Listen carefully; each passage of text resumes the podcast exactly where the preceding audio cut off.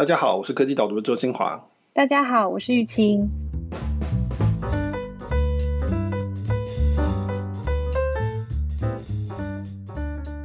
Michael，欢迎回来，休息了差不多一个月的时间，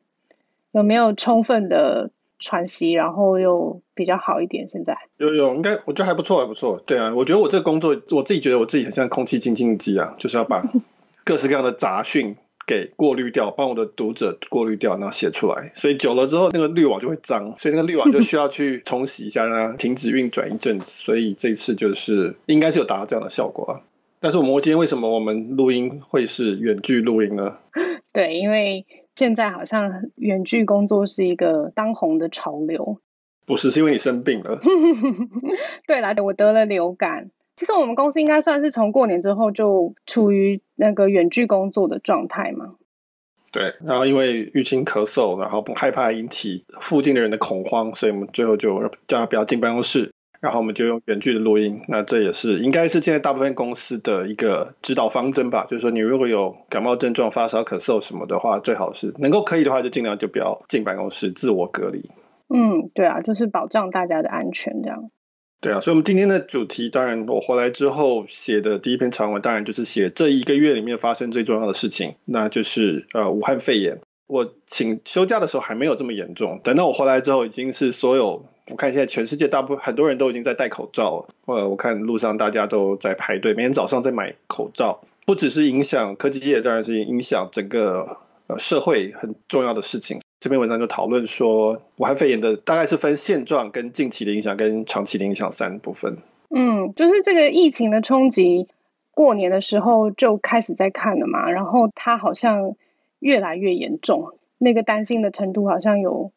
逐渐的加剧。本来很很多人会说，哦，是台湾人过度紧张。我知道很多欧美的国家一开始是不太紧张的，但是现在已经照 WHO 的说法，就是有可能会有大流行的状况出现了。对，所以。如果我们稍微回想一下，两个礼拜前或三礼拜前，台湾的朋友回想一下的话，你就会发现说，哎，当时大家会觉得说不要那么紧张，或者说为什么政府要禁止口罩的出口，为什么要收编国，还要做配给这样子？那你现在看看就会觉得说是真的是有必要的，看起来很多国家也在这样做。疫情发展的很快，很多事情你会发现说，宁可提早预防，然后严阵以待，那也不要将来后悔。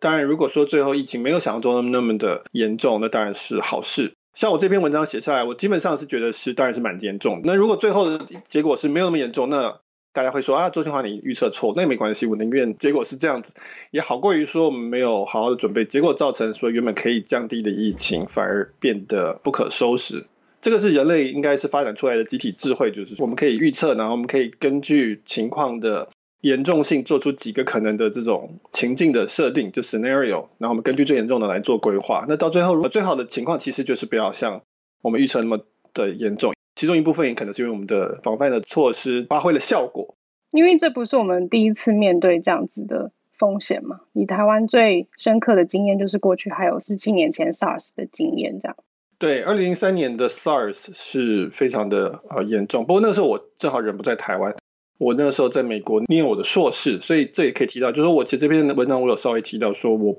呃我当然不是现在在线上的医学的专家，不过我的确是念生物出身的，我是念台大动物系呢，我后来念了一个生物物理的硕士，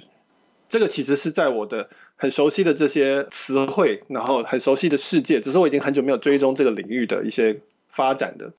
那但是重新看到病毒学，看到公共卫生，看到免疫学这个东西，其实我我的那那个一点点的底子是还在的，所以我还是可以解释出来的。那只是我当然我不是任何的权威，所以我还是去整理真正的专家他们的最新的资料来作为这篇文章的基础。嗯，我记得 SARS 的时候，我大概是大学的时候吧，然后那个时候真的对整个状况都。非常的不清楚，你会听到蛮多的传闻的。我我只记得要一直隔离，其实我已经印象比较模糊了。但是这一次的经验就是每天都有不同的新的讯息出来，然后也有专家出来说明，这样就是你会接受到很多可能是专业方面的资讯。我觉得大家在这个时候都算是都对于口罩的原料啊、疫情的发展啊，都大量的接收这个这个训练了。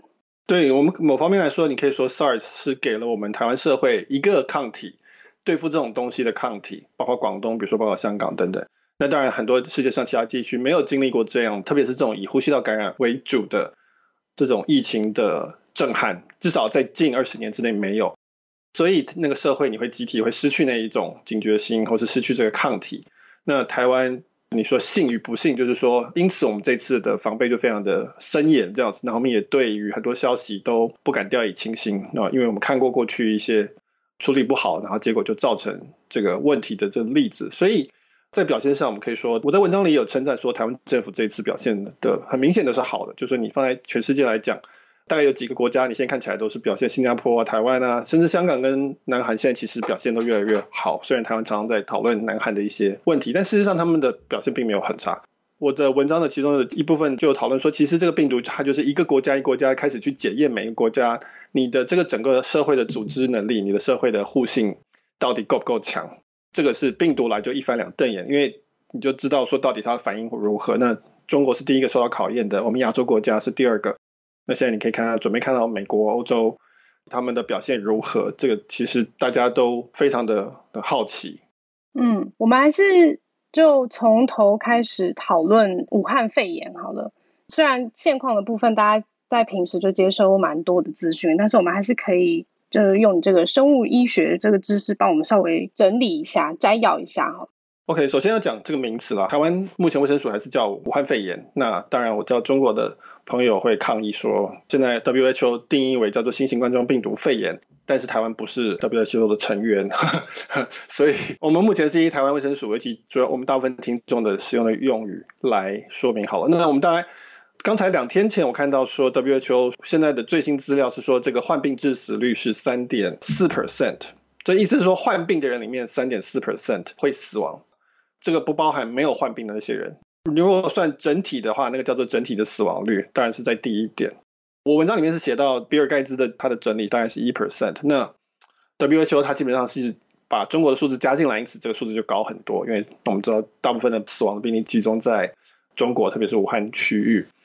那但是三点四 percent 这也是现在我们手上有资料。那这个数字在每个社会的表现又不一样，牵涉到你的社会的年龄层啊，你的。社群的密集的程度，你的医疗设施的准备的程度，以及大家是不是有警觉心等等各式各样的因素在一起，所以其实是不一样。那我们目前知道最清楚的一个控制变异实验是钻石公主号，因为钻石公主号基本上是一个封闭环境。我们根据它现在大概的数字，我们知道说船上三千七百一十一名乘客加船员，总共有七百零六个人受感染，六个人死亡。目前那总人数只会往上升嘛。那病人先回去了之后，要看他们后来的状况如何。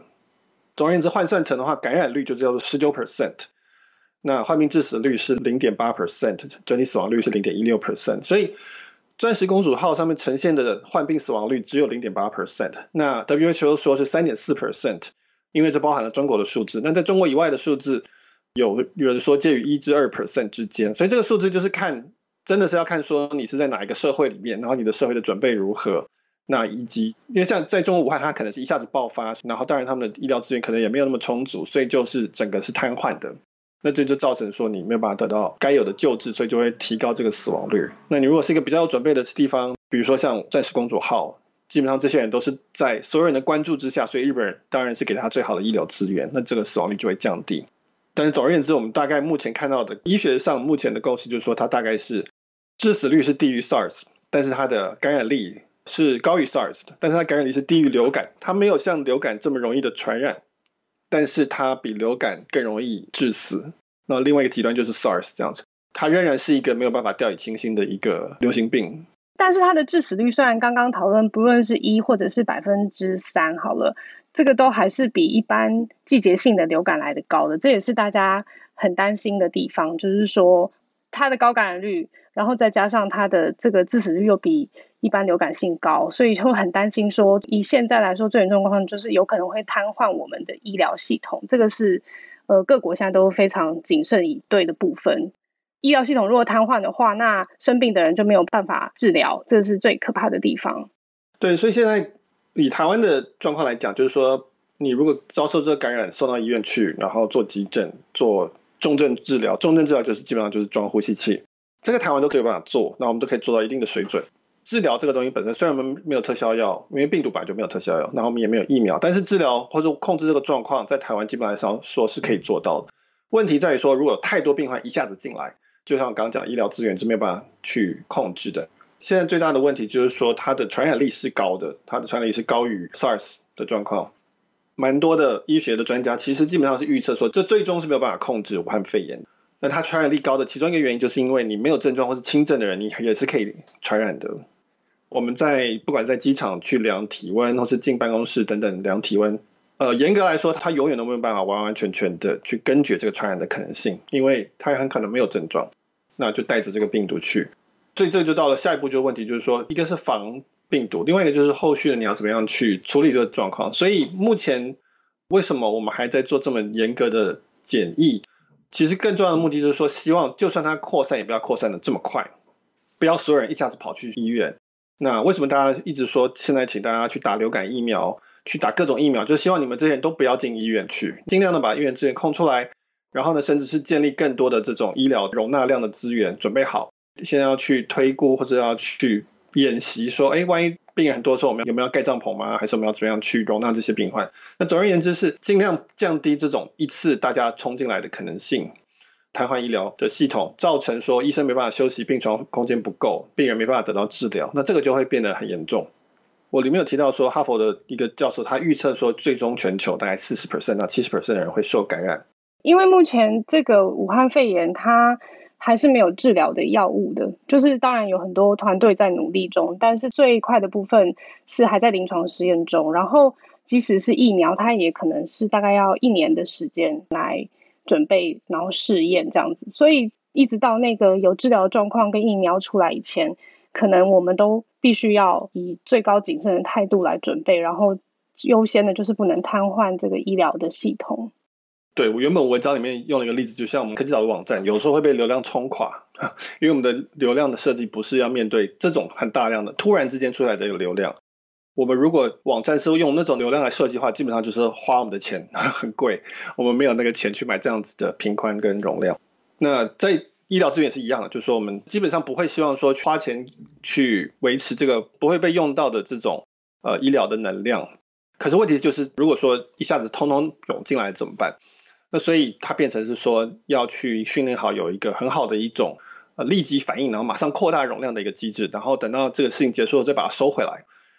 我们在科技界就会讲叫 scale，你可以 scale，然后又 scale 回来。这个东西是新的，那所以大家还不熟悉，所以我们要慢慢的训练。那台湾在这一方面上面，现在目前做的还不错。呃，我讲的是说抗疫很不错，所以说我们的这个病例数一直没有大幅的增加。那这就给我们的医疗的这个资源有一个缓冲的机会，它有一个去争取这个时间。所以我想这个我们的台湾的防疫团队现在大家可能看不见的很重要的工作，其实就是说好，我们真的来的时候我们要怎么办？把谁疏散到哪里去？医生要移到哪些单位去？要怎么样去排他们的休息？那怎么处理？怎么样尽量简化这个程序，让真正需要的病人可以得到他的药的照顾？但呢，如果不是真正需要的病人，他们可以怎么样的？暂时可以先怎么样处理，直到说我们这个状况稳定下来为止。不过就是刚刚提到的，这个状况要能够稳定，也就是有那明确的解药或者是疫苗出来，可能还要一段时间。下面可以讨论那个冲击的部分啦，就是说，既然等待时间这么长，然后但是它有这个样子高感染率或者是无症状可传染的状况出现，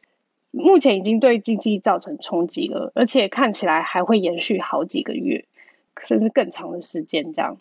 对，那现在这经济的冲击已经开始出现，特别是最严重的当然就在中国，中国的工厂关门，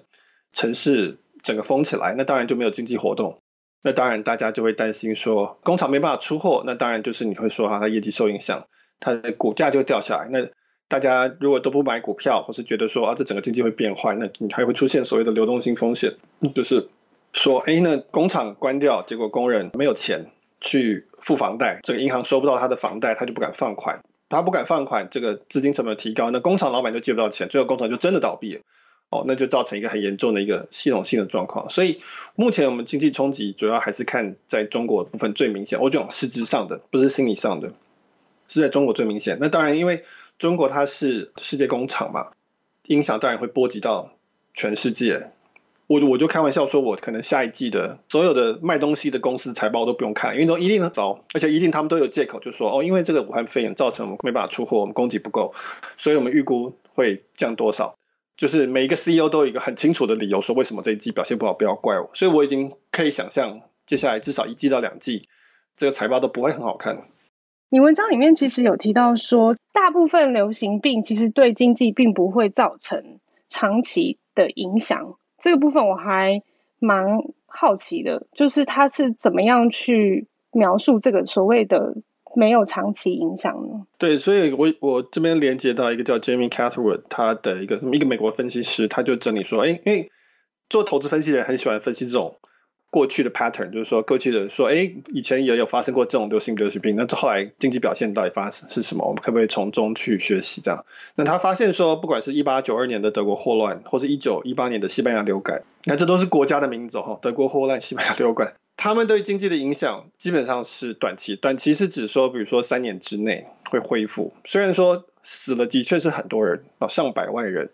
那但是整体来讲，它并没有是非常严重的影响经济。在台湾，你可以看到 SARS 的例子。SARS 在当年当然是对我们经济印象最深刻的，可能是房价的大跌。但其实你现在已经没有什么印象说，哎，它对我们真的有造成什么太深刻的感觉。所以这不是说人死了不重要，或者是说感染然后可能重症死亡这个东西，不是说它不重要。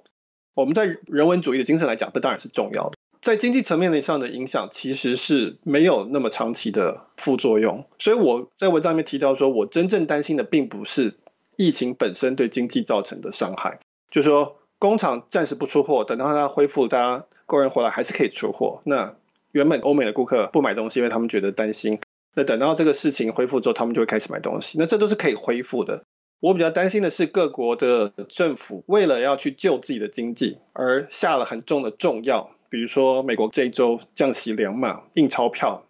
因为他们是大选年，因为他们眼看说病毒扩散到美国。显然是会影响到大家的消费的需求嘛，大家就不想买东西，大家害怕。跟台湾其实状况差不多，大家在抢购口罩什么的东西，然后不想出去旅游，不想出去吃饭等等。那因此，为了要撑着这经济，他们就开始印钞票。中国几乎肯定也会做类似的事情，因为中国他们更需要维系他们的经济成长率、就业率，不然的话，中国的政权它需要展示说它有能力，就是管理好这个国家，因为这个国家没有替代方案，它就是这个政权嘛。他也一定是要，不管是降息啊，不管是举债做公共建设，不管是做什么纾困啊，这种一定会来的。这个东西，他也是要去下药去刺激自己的经济。那可是问题是我们全世界经济基本上已经在一个低利息的状态，已经差不多十年了。我我不是经济专家，所以我欢迎经济学家补充。但是基本上我们在一个货币宽松的一个政策时期已经非常久了。那现在我们又再打两剂猛药，或者叫吃两剂很猛的补品。让它撑起来，那这个东西我觉得它的长期的影响是啊，很有可能是比疫情本身还要更严重的。如果说从一个分析角度来讲，我会更关注的是说这些国家或者这些政府，它是要怎么样去救这个经济？那这些东西它的长期影响是什么？我个人会觉得说，在经济上会比这个疫情要更严重。这是一个还蛮两难的举措，你其实也有提到嘛，就是它是显示它这个政府的。力量是有的，它也需要让这个经济维持住。长期的影响可能是出现在后面的。我们回到这个短期冲击的部分，前面有提到中国是遭受第一个冲击的嘛，这复工的状况就不一定很好。然后供应链的部分当然就有可能会出现，比如说短缺或者甚至是断链的状况。那第一个跳出来的其实就是苹果。就你刚刚提到，他们自己就突然出来提说，哦，他可能第一季表现就不会很好，这样呢，不管是复工的问题或者需求的问题。然后呢，另外一个我看到还蛮多科技媒体会报道，就是很多地方的这个大型活动它都是停办的。最一开始的是 NWC 嘛，在西班牙巴塞罗那 NWC，然后呃 Facebook F 八或者是 Google 的 I/O，然后都说他们要停止举办或者是停止实体的活动。很多原来我们在年初期待会看到的，不管是科技巨头的自己开放出来的新的发展消息什么，那在这个上半年，它可能都会是至少是消息是比较小的，还会采用别的方法去释放出来。对，那这边我们可以示范说，我们怎么样去分析这样子的影响。如果我们讲说武汉肺炎对经济的影响，或是对科技的影响，这个题目很大，很难去分析。所以我的做法在这篇文章里面做法，这也可以作为一种示范，大家可以利用这种方法。就是说，第一个，我们可以分析说，哦，中国的影响它有分成两个部分。中国在全世界经济里面，它最重要的角色是在于它是供应链，它是生产的端，所以它会造成生产的这个滑落，造成说货没办法出去，那这个会影响世界经济。中国自己内部里面，中国自己当然也有需求，中国自己的市场，那这当然也会影响。就是我前面提到的，台湾你可以看得到，餐饮业啊、旅游业啊、电影院没有人去啊、游乐园没有人去玩啊，那大家就不想出门等等。在需求面上面，中国这个当然也是会有很大的影响。那但是这个基本上是比较所谓局限于在中国市场之内。那但是我们现在看到病毒跑到美国去了，到欧美去了。那欧洲跟美国在世界经济里面，他们主要是消费的需求端。那所以你就会接下来就看到全世界性的需求端也会降低，大家都不坐飞机了，大家都不去坐搭邮轮了，大家都不上电影院，大家都呃开始不买东西，因为大家都觉得说，呃我要把钱留起来，我我知道这个灾难会多久过去，会多严重，那我可能要存一点钱，我不要去做额外的不需要的消费，我可能要储存水啊、粮食啊，在台湾你也看到这样的现象，酒精等等，大家基本上就是会缩衣节食。那所以你看到需求跟供给在全球经济层次上面就一起降下来，那这个就会有可能会有刚刚讲的系统性的问题，就是说原本只是说好我工厂暂时关一下，但是我知道客人还在等我的货，他在催我出货，那所以我等到我疫情过去我再开就好。现在问题是说顾客都不见了，钱都不会进来，那这时候我只能倒闭。如果大家都倒倒倒，那可能银行也会倒倒倒，那这就是一个很严重的全球性风险。所以美国。印钞票也有这个意思在，那中国应该说也会跟着做，就是说我要救这些，不管是工厂老板，不管是银行，不管是这些付不出房贷的人，我要让他们能够度过这个难关。所以这个是你可以看到一个纵观性大概的一个分析。那你如果讲刚才讲科技业的话，科技业我基本上会把它分成两种，第一种就是我们刚刚讲人力密集的中国红海工厂里的这些人，那这些人他们就是我们前面提到，特别是中国面临一个两难，到底要让他复工还是不要让他复工？复工就会有群聚感染，不复工，那我们经济就进一步遭受打击。它可能有系统性的问题，它也可能对我们的政权造成一种信心上的挑战。是不是一方面要让它复工，一方面又不能让它复工？除此之外，还有我以前的文章谈过商品跟服务这两个阶层嘛？那我现在讲主要就是服务的阶层，人力的这阶层。不管你是 Uber 的司机，就是那些跑不掉的，你必须要人力才能完成的服务。不管你是站在第一线的柜台做零售的，那他们当然就会有一个很大的一个。影响在经济上表现叫做成本提高，风险提高，成本就会跟着提高，这个是一定的。另外，科技业的第二种人就是我们讲 Facebook 里面的这些员工，亚马逊的里面这些员工，他们坐办公室的，他们是用脑袋知识型工作者。那这些人他们基本上是工作形态会改变，就是说大家不要都聚在同一个大楼里面，用同一个冷气，大家要开始远距工作。刚刚讲这些会议，科技业的所有的这些大型会议，从 MWC 开始，全部往后的都取消了。四月的，比如说苹果的 WWDC，他还没宣布，他还没宣布，但是基本上没有人相信他会举办了哈。他大概就是，只是他现在只是在想说，我们要延期呢，还是要怎怎么去换一个方法来办？就是用什么方式？对对，他只是在找他的替代方法，他大概是得必须要停止了，因为美国现在最严重的是西雅图嘛，嗯、那西雅图就是微软跟亚马逊，迟早这个会往其他地方蔓延。那这个东西的影响没有那么立即，因为他们可能就不会传那么严重嘛。但是它的影响也是比较长期性的，就是说没有大型会议，没有大家互相交流开会，其实是会造成说你的 idea 会消失嘛，哈，你的没有刺激嘛，没有交流，那你的新创没办法募资，你找不到人去 pitch，也是一样，你会有这个 idea 上面跟一些资金上面的一些停滞，它的影响会是更长期的，就说哦，那可能接下来后面三到五年，我们可能会发现说，哎，怎么都没有什么有趣的新东西出来。就是说苹果 iPhone 这一代的 iPhone 九月出来，到下一代的真的有人要买吗？如果说它延续到九月、十月的话，那它还要花多少力气做？还是说，那我就先用过去做的就可以了？或者说我们可能没有那么多资金下去做，因为大家没有在买新的东西，可能会出现某种干旱期。尤其是新创，它可能一季两季没有拿到钱，它就倒掉了，那可能就倒一片。那这个是在你看不见的状况下倒掉的，它就默默的就消失。啊，那这个我们它不会出现在我们的各种数字里面，那但是它会是一个长期的影响。对，其实你可以看到，比如说我刚刚提的两个已经确定取消的是 Facebook 的 F 八或者是 Google 的 I O，它这个是属于它要跟开发者互动的一个场合嘛，它要向开发者公布说他没有做什么新的产品或者新的功能。完备他们的开发者生态系。那所以他们其实不是只是在那个 keynote，就是有一个主的演讲的地方，它还有下面还有很多互动的。不管是研讨会啊，或者是工作坊啊，他们都会在那个地方，然后去有直接面对面的互动，然后讨论等等。那所以这些东西他现在都没有了。他们自己也是说他们会想办法，然后看用什么其他的方法，但是要维系这个跟开发者之间的关系也好，或者是合作的模式也好，这样你你可以看出来说，他们这个地方看起来好像很小，只是一个活动没有而已。但是其实那个活动里面这些面对面的部分没有以后，他要用别的方法去补充的。对啊，我有朋友他是游戏开发者，那洛杉矶的 GDC 也延期，他也很失望。那有的时候你真的是需要看到很多同伴在一起，对不对？大家互相讨论，才会有那个士气，说，哎，我们可以继续做下去。我们有很多新的想法，大家都在做各式各样的东西，很有趣，我才有乐趣。尤其是知识型工作是这样子的。那现在这边的大家都只能躲在自己的家里，都不知道大家在干嘛，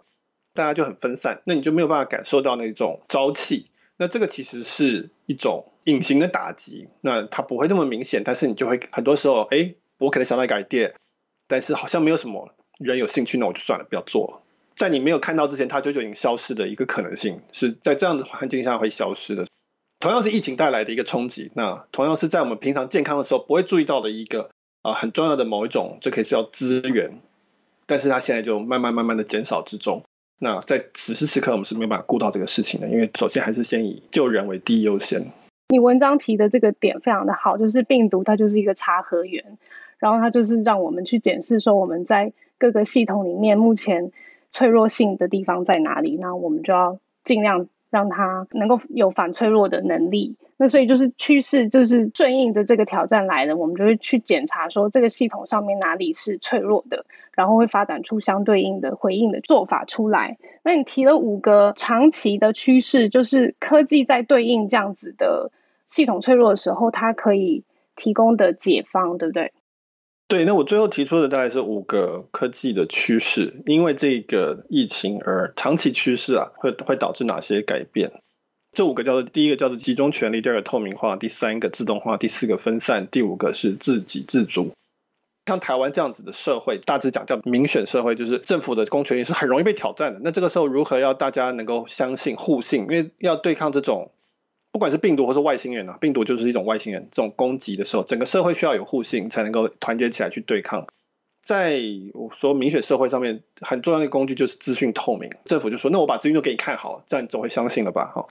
你不用相信我的话，因为只要是反对党，一定都不相信我的话。但是我把资讯都给大家看，大家就会相信。所以你就可以看到，在这一次疫情里面，不管是台湾政府，或是新加坡，或是韩国，他们做了很多的努力，都是在于说让资讯及时的出现，然后大家就自己看，就是我没办法骗你们。比如说多少人感染啊，他们感染之间的关系啊，确诊数字啊，症状状况跟一个即时动态等等，我们可以稍微想远一点，就是说。假设今天未来的科技是说，所有人都有一个 Apple Watch，它会监测你的这个各式样的健康指标，然后呢，只要有症状，比如说发烧什么，它就会上传警告大家，然后它会用一种去识别化，就是不会 identify 说你个人叫什么名字住在哪里这样，它会有一个统计说，哎，你就发现说，哎，今天某一区台北市南港区忽然出现了好几个集中的这种可能是高烧的状况是什么？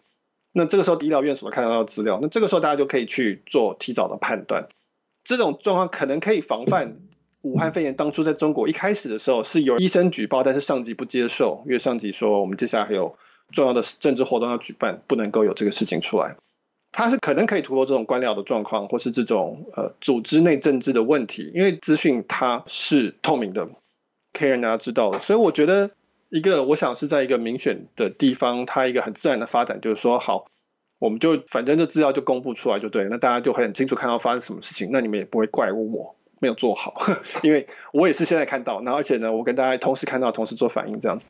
在这次台湾，现在很多人都会追踪政府的 LINE 的账号，比如说像我追踪外交部的，他会警告说哪个国家有什么紧急警示这样，那很多人会追踪防疫团队的，那这个都是透明化，这个都是同一个方向的一个发展，就是说如何让所有的环节的资料都越来越清楚，越来越及时。大家就可以看到说，好，那我现在知道了，哦，某某地方某某餐厅出现过这个问题，这一阵子先不要去那附近。这对大家来讲，当然都是更有效益，而且更安全的。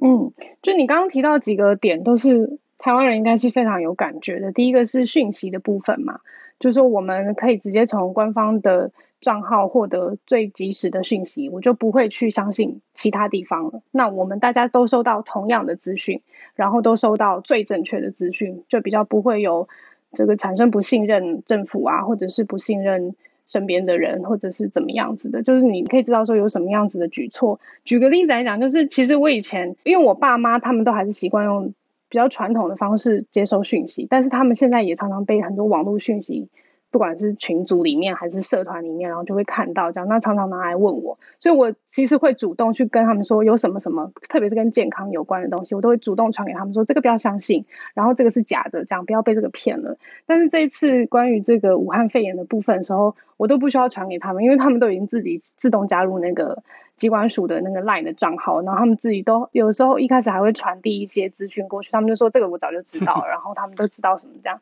就反而还不需要我。就他们情况一危急的时候，他们就会很有动力，然后要去接收正确讯息。那重点是那个供给端，它也要有这样子的管道去放出来啊。然后另外一个就是你提到那个资料透明化的部分，这应该是蛮难做的啦。其实我以前科技导读就讨论过非常多跟资料有关的议题的，就是说要让它能够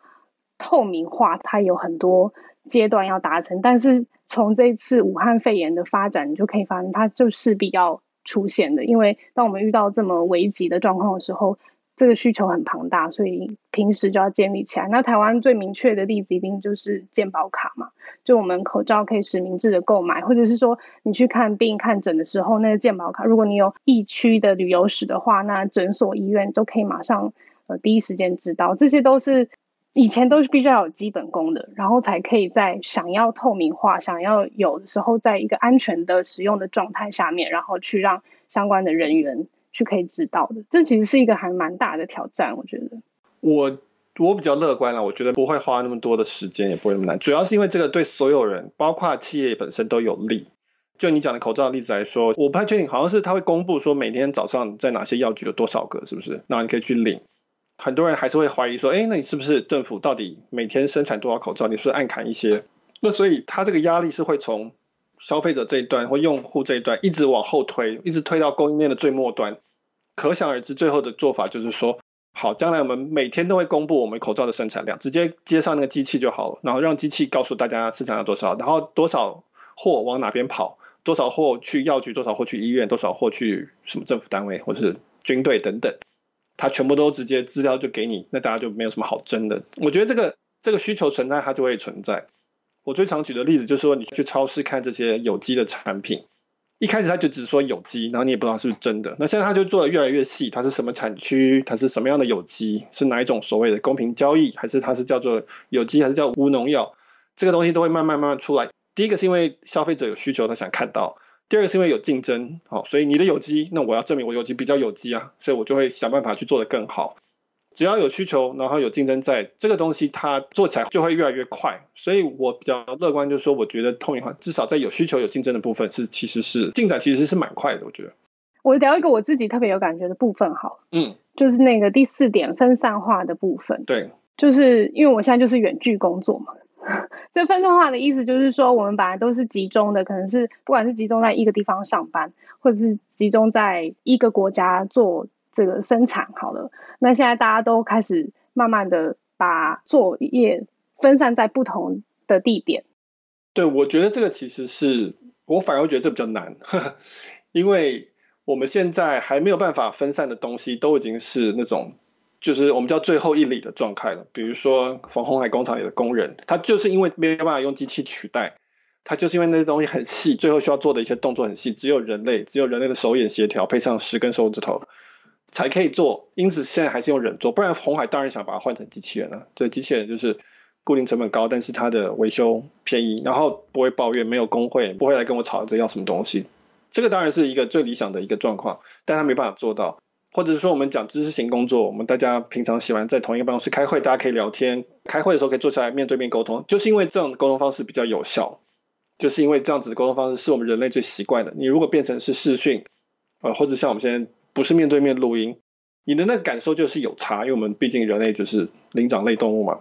我们需要这些讯号来增强沟通的这个效果。这个病毒的这个这个事情会让大家惊醒说，说哦，原来集中有带来一个很大的一个风险，它可能二十年来一次，但是一次就很严重。那因此我们为了这个风险，我们要去分散它，不管是把工厂从中国搬到越南，或是说尽量让大家可以熟悉说怎么样用远距工作，不管是用这些讯息软体啊，还是用视讯等等，那这个都是很好的投资。我觉得它其实是困难的，对大部分的企业来说，它其实是不容易做到的。对啊，我有看那个新闻，其实从中美贸易战的时候，苹果它就意识到说，如果它的工厂集中在中国就很危险嘛。其实这样的那个讨论我们一直都有看到，所以它就一直在试着要把它供应链的部分迁到越南去，然后但是速度还是不够快。它在这一次的这个疫情，它还是影响还是非常的巨大。就可以看到说，不是说你觉得要分散风险，然后可以很迅速的就组装完成，然后可以很快的就完备这个整个作业的流程这样。对，所以我觉得我们在科技业，特别是网络业，非常喜欢谈远距工作，非常多人喜欢标榜说我的公司是全远距工作的。但我觉得这个目前这个发展会比较慢，目前大家都是集中在某一些特定的工作类别。才是可以做纯粹远距的，比如说你写的 code 是某种可以完全切成一块一块去分给不同的人的这种状况。你如果需要很多互相的交流，那那种工作就会比较慢。所以也是为什么前面一开始提到大型会议很重要，就是因为大家需要这个东西嘛，不然我们大家都在看 YouTube 直播就好了。它就是因为它它有它的价值存在，所以我觉得这个都需求在，是大家会做的事情，也特别是从一个分散风险的角度来讲是应该做的事情。那对于某些类型的。工作它可能是甚至是比较好的做法啊，远距工作有些工作类型，但是大致上来讲，我觉得这是反而是比较困难的。我想这个疫情的发展，照原来的进程的话，可能会花更长的时间，但是有了疫情的出现以后，可能会有这个病毒的威胁在，对风险控管下面，你就会大家就就会自动加速它的调整，当然会跳起来。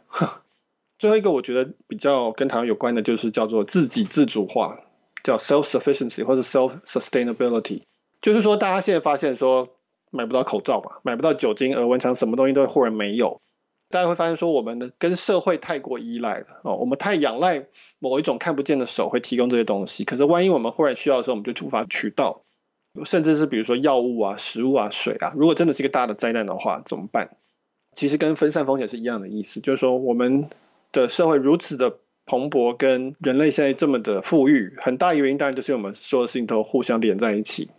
但是大家也会开始觉得说，大家这么深的连在一起，只要万一中间有个重要的节点断掉了，就全部都毁掉了。像台湾现在非常集中的东西，比如说电力是非常集中的。那如果那家公司坏掉了，那所有人都没电了。网络也是一样，水也是一样，基本上是也是一家国营企业在掌控。所以大家越来越去对这件事情会提防。所以大家会开始思考说，怎么样可以自给自足？我第一个想到的的例子是 Tesla 的他们的那种电源的供应，家用电源、太阳能板，这概念是一样，就是我们把电网去中心化，不要是四个大电厂供应所有的人的用电，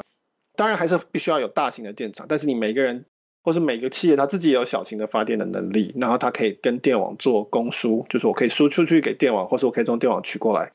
那这样的话，好处就是它不会那么的脆弱。我们今天谈很多脆弱，那而是说，就是说今天如果有哪些地方坏掉了，我们其他地方还是可以补上来，或者至少不会太严重的受到影响。当然，原本这个网络 WWW 它原本的精神就是这样。一开始这个网这个 World Wide Web 会发明，就是因为美国要防范说有核子弹攻击造成所有的通讯失联，所以他们就开始设计这种去中心化的网络，就说任何一个地区，就算它的大型的伺服器宕机了，其他地方还是可以互相通讯。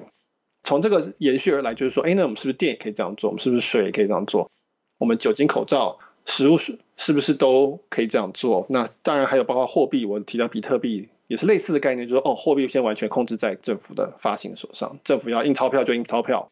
我们也没办法做。那我们是不是应该，我们交易之间要更多种媒介，不是只有一种，就是政府的法币，还有其他种交易的方式是可以用来让这个系统不要那么脆弱的。这原本就已经是一个还蛮强大的一个趋势，那我觉得现在会越来越可能成为主流。对，原来跟这个趋势对抗的，就是说集中化它就是效率比较高嘛，成本也就比较可以控管，可以低，但是一样就是风险也也比较高了。所以这个趋势看起来是会持续往前的，只是说怎么样在那个效率之间取得一个平衡，我觉得应该是效率跟成本是大家会特别关注的一个部分。是没错，这还是最重要的一个考量。可是你的东西，你比特币不好用啊，那我干嘛用？对，是是是，就是是回到实际使用的时候，就还是会有一堆的讨论这样。对，好，那我们今天的讨论就到这边。大家如果有兴趣的话，欢迎到科技导读的网站上面，然后你就可以看到我们今天讨论这篇文章《人类病毒与科技高度集中的风险》。然后，如果大家对像这样讨论科技啊、商业的趋势有兴趣的话，欢迎订阅科技导读。科技导读是一个付费的电子报，这个是我的赖以生计的 这个产品。那如果你有兴趣订阅的话，请在科技导读的网页，在订阅的页面上面输入 Podcast 优惠码 P O D C A S T，那你就可以得到第一个月折价五十块钱的优惠。好，今天就到这边，拜拜。拜拜。